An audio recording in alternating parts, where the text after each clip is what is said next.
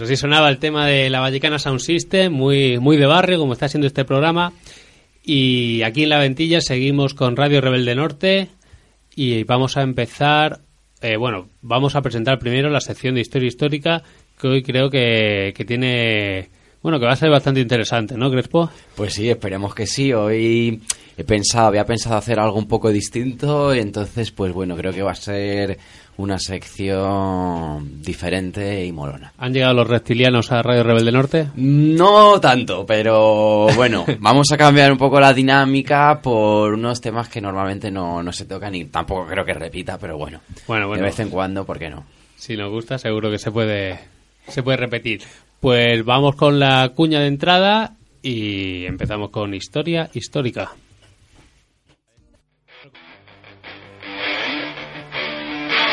La historia es nuestra y la hacen los pueblos. La sección de historia de Radio Rebelde Norte. Bueno, pues como buenas noches de nuevo eh, a toda la gente que está ahí detrás.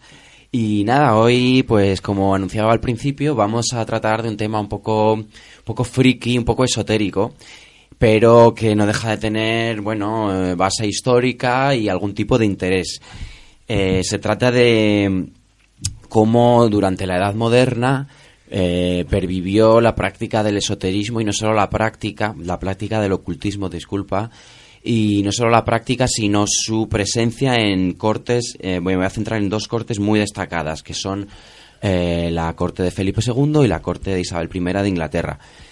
Normalmente tenemos la impresión y la idea de que, bueno, la alquimia, um, el ocultismo y todas estas cosas son como muy medievales, pero sorprende constatar que no es así, que pues en el momento ese bisagra de final de la Edad Media, principios de la Edad Moderna, cuando todavía, eh, digamos que no se ha producido la revolución científica, pues coexisten y perviven eh, estas prácticas junto con una incipiente ciencia que las hacía válidas y bueno, entonces que he, tomado dos, dos casos, como digo, eh, para desarrollar un poco este tema. Entonces voy a empezar por el caso inglés.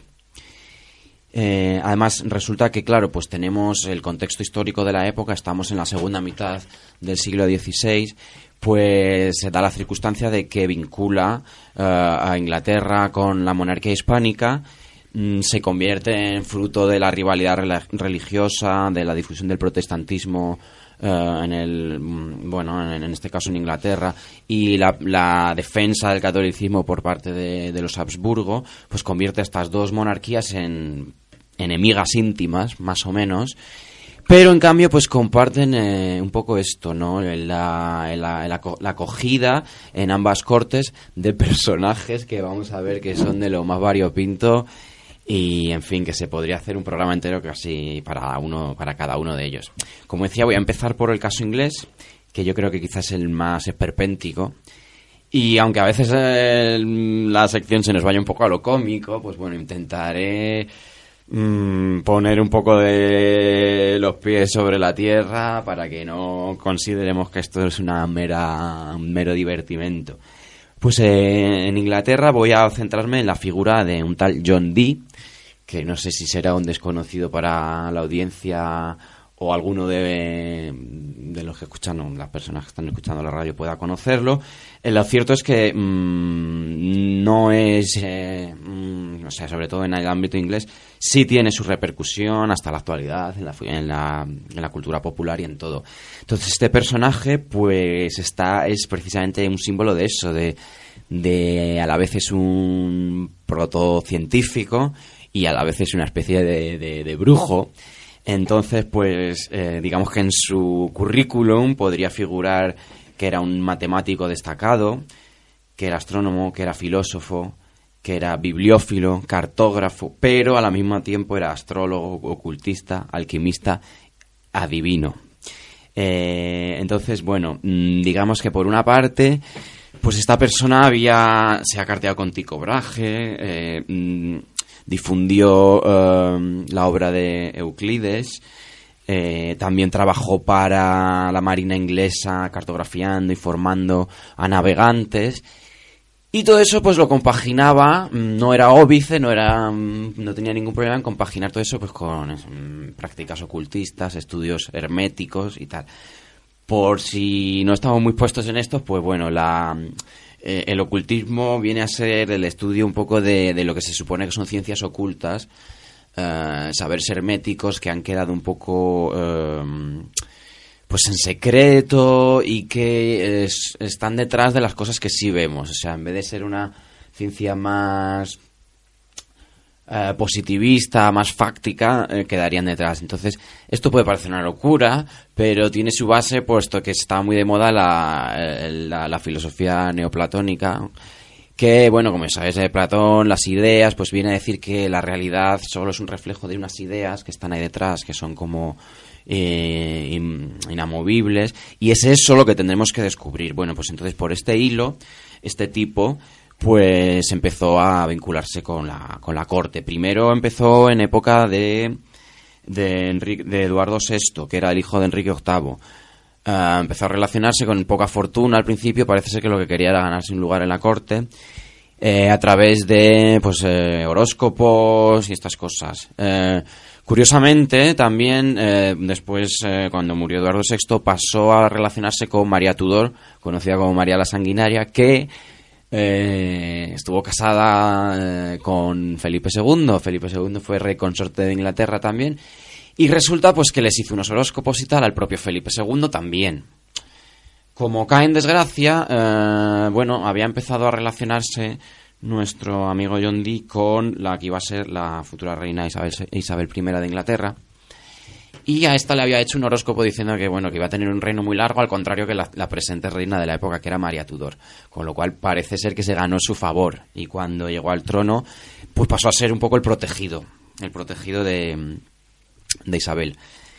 Eh, entonces ya en el, eh, digamos, eh, en esa esfera, pues empezó a, eh, a, funcionar, a desarrollar su carrera más. Mm, entonces voy a intentar eh, resumir y llevaros a, lo más destacado, lo más destacado. Bueno, al mismo tiempo que él estaba desarrollando una biblioteca brutal, la más grande de su época, que tenía más de 4.000 volúmenes, se dice que tenía, era más grande que las de Oxford y que las de Cambridge. Pues eh, en estos quehaceres, eh, para desarrollar su ciencia y su posición en la corte y tal, llegó a la conclusión de que necesitaba dar un paso más allá. Y aquí viene lo, lo curioso, agarraos. Eh, empezó a interesarse, a, sentir la necesidad de que tenía que comunicarse con los ángeles. Eh, Esto parece muy peregrino y, y ya os digo, muy bizarro, pero bueno, eh, pues se tenía la idea de que estos, los ángeles, no era tampoco exclusivamente los personajillos estos con alas que tenemos, sino que el ángel, la etimología lo dice, el ángel es un mensajero, un mensajero de Dios, entonces estos, mm, estos ángeles pues podían ayudar, ayudar a la humanidad. Para ello se, se alió porque él no, no era no estaba muy puesto en estos temas y salió con otro personaje completamente también marciano eh, llamado eh, Edward Kelly que era en realidad había sido también un charlatán había estado arrastra- eh, arrestado por mm, por falsificar monedas en fin y entonces con es- estos dos tipos pues se dedicaron a, hacer unas sesiones como de espiritismo con una, con una bola de cristal, con un espejo, con unos instrumentos especiales. Y, y bueno, y, y entonces luego hicieron una peregrinación por Europa porque mm, un noble polaco les invitó a su corte.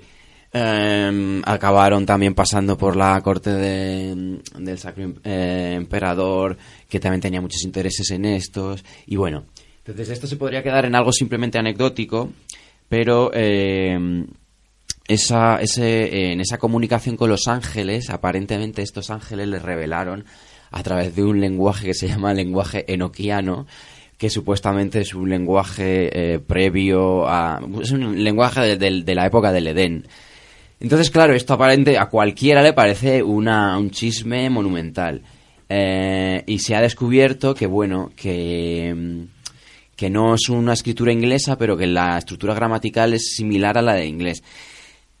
No obstante, asumir que el tal Edward Kelly se había inventado así, em, según hacía sus sesiones, un lenguaje, pues bueno, mm, tam- también es un poco extraño. Y aún así, si queremos ir más a los hechos y restringir más, pues eh, hay que tener en cuenta que como personaje dentro de la corte, eh, John Dee eh, también se le ha relacionado con, con los espías, con el espionaje. Y parece ser que eh, utilizó este lenguaje para eh, encriptar, encriptar comunicaciones y mandar eh, eh, mensajes secretos. Estuvo, parece ser que en relaciones con Francis Walsingham, que era el jefe, digamos, del espionaje inglés, de Sir Walter Raleigh, también un personaje destacado de la época. Y bueno, entonces, em, para que veamos que puede tener algo de sentido esto, pues estamos en la época de la Armada Invencible, etcétera, etcétera. Eh, entonces, bueno, pues nada, al final este hombre, este John Dee, acabó bastante mal, con Jacobo I, que fue el sucesor de Isabel, mm, pues cayó su estrella en desgracia, porque ya este, este rey precisamente tenía una obsesión con la persecución de la brujería y cosas de estas. Entonces el hombre este acabó bastante mal, acabó también peleado con Edward Kelly, eh, asaltaron y saquearon su biblioteca, en fin, pero ha pervivido, mm, pues eso, en la memoria un poco del mundo esotérico, pero también eh, como personaje, bueno, mm, real, ¿vale? Y, y con más base, ¿vale? No me quiero enrollar más con el caso inglés y voy a pasar a hablar un poco de Felipe II, eh, donde voy a intentar ser más breve. Eh, Felipe II, bueno, no hace falta presentación, supongo. Eh, es un rey eh, mm, devotamente cristiano, hasta el fanatismo, el rey prudente, etcétera, etcétera. Pero parece ser que también tenía su, su vena, eh, bueno, su vena ocultista esotérica. ¿Cómo? ¿Dónde podemos ver esto? Pues mirad, pues por ejemplo, digamos que él, bueno, pues no tenía inconveniente en, compatibilizar esa, su religiosidad con, con estas tendencias. Y pues hay muchos aspectos en donde esta se hace presente. Por ejemplo, mm, se habla de eh, que tuvo tratos con alquimistas. ¿Por qué es esto importante? Pues por dos razones. Por un lado, eh, las constantes guerras, la vida de la corte, eh, hizo que Felipe II declarara bancarrota dos veces. Entonces él, aparte de expoliar América y eh, pues, la, la propia corona de Castilla con impuestos y demás, seguía necesitando dinero y no pues tuvo que recurrir a la alquimia. La alquimia tenía la voluntad de intentar convertir en oro o en plata cualquier otro material y lo intentó. Lo intentó llegando a hacer algunas mezclas un poco pufas, pero que llegaba a intentar usar para pagar a los soldados, aunque le recomendaron que mejor no lo hiciera porque no, no iba a colar. También su mala salud le hizo que recurriera a estos personajes para curar sus propias afecciones o, por ejemplo, las que tuvo su hijo, el infante Don Carlos, cuando estuvo encerrado por él mismo, por el propio Felipe, eh, encerrado en una celda. Mm, muy interesante también sería comentar eh, el Círculo del Escorial, en donde el propio arquitecto del Escorial, Juan Herrera, eh, formó parte, y es que se dice que en el Escorial estaba situado en un lugar donde había una puerta para el infierno. Se dice que eh, imitó, porque mm, Felipe II se consideraba una especie de reencarnación de, Salomón, e imitaba eh, la estructura del templo de Salomón. Hay varias eh, esculturas de Salomón allí. Eh, Luego también hay una anécdota muy curiosa de un perro, un perro negro que se aparecía en los momentos críticos, en el momento de la muerte de Don Juan de Austria, de la muerte de la reina Doña Isabel, de, eh, del infante Dos Carlos, y que lo llegaron a ahorcar porque ponía los pelos de punta de Felipe II y a pesar de todo pues parecía que seguía saliendo y ladrando en esos momentos eh, como si fuera una, figura satánica. Y ya para terminar, pues eh, voy a presentaros también a una figura muy curiosa llamada, es una mujer llamada Lucrecia de León, que bueno, pues que se hizo famosa porque tenía unos sueños visionarios que fueron promocionados por parte, por una facción de la corte que quería criticar un poco la, la política de, de Felipe II. Entonces esta mujer pues tenía eh, sueños visionarios en los que, por ejemplo, se pronosticaba la derrota de la Armada Invencible, se pronosticaba básicamente que iba a haber un colapso y una catástrofe para la monarquía hispánica. Se decía que iban a volver eh, a reconquistar los musulmanes, que iban a llegar los protestantes, que Felipe II iba a ser el último miembro de la dinastía y que iba a venir otra dinastía. Entonces, bueno, pues por un lado esto no se, se, se- se- entiende, se supone que se ha exagerado y demás, pero claro, bueno, mm, co- coincidencia o no, pues ahí está. Luego, obviamente, imaginaos una mujer encima, eh, pues nada, San Benito de Bruja a la de tres, eh, detención, juicio por la Inquisición, eh, una temporadita en la cárcel y al final un, ostracismo social brutal, su propia familia la abandonó, murió, enfermó. Y nada, pues bueno, pues con esto cierro un poco, pues presentándoos eh, esa otra faceta quizá menos conocida de Felipe II. Con esto es el punto final de nuestra versión de cuarto, cuarto rebelde o algo así. Así que espero que os haya gustado y nada, 15 días más, prometo que la próxima vez será algo distinto. Un abrazo. Muchas gracias, Crespo. Muy interesante. Ya cuando lleguemos a nuestras casas buscaremos ahí estas cosas friki. Podemos hacer una sección ahí en plan más novelesca, ¿no? Incluso la Ouija y intentar convocar aquí a Felipe II y John Deere. Pero bueno, mientras tanto, eh, continuaré. Pues nada, está muy interesante, la verdad.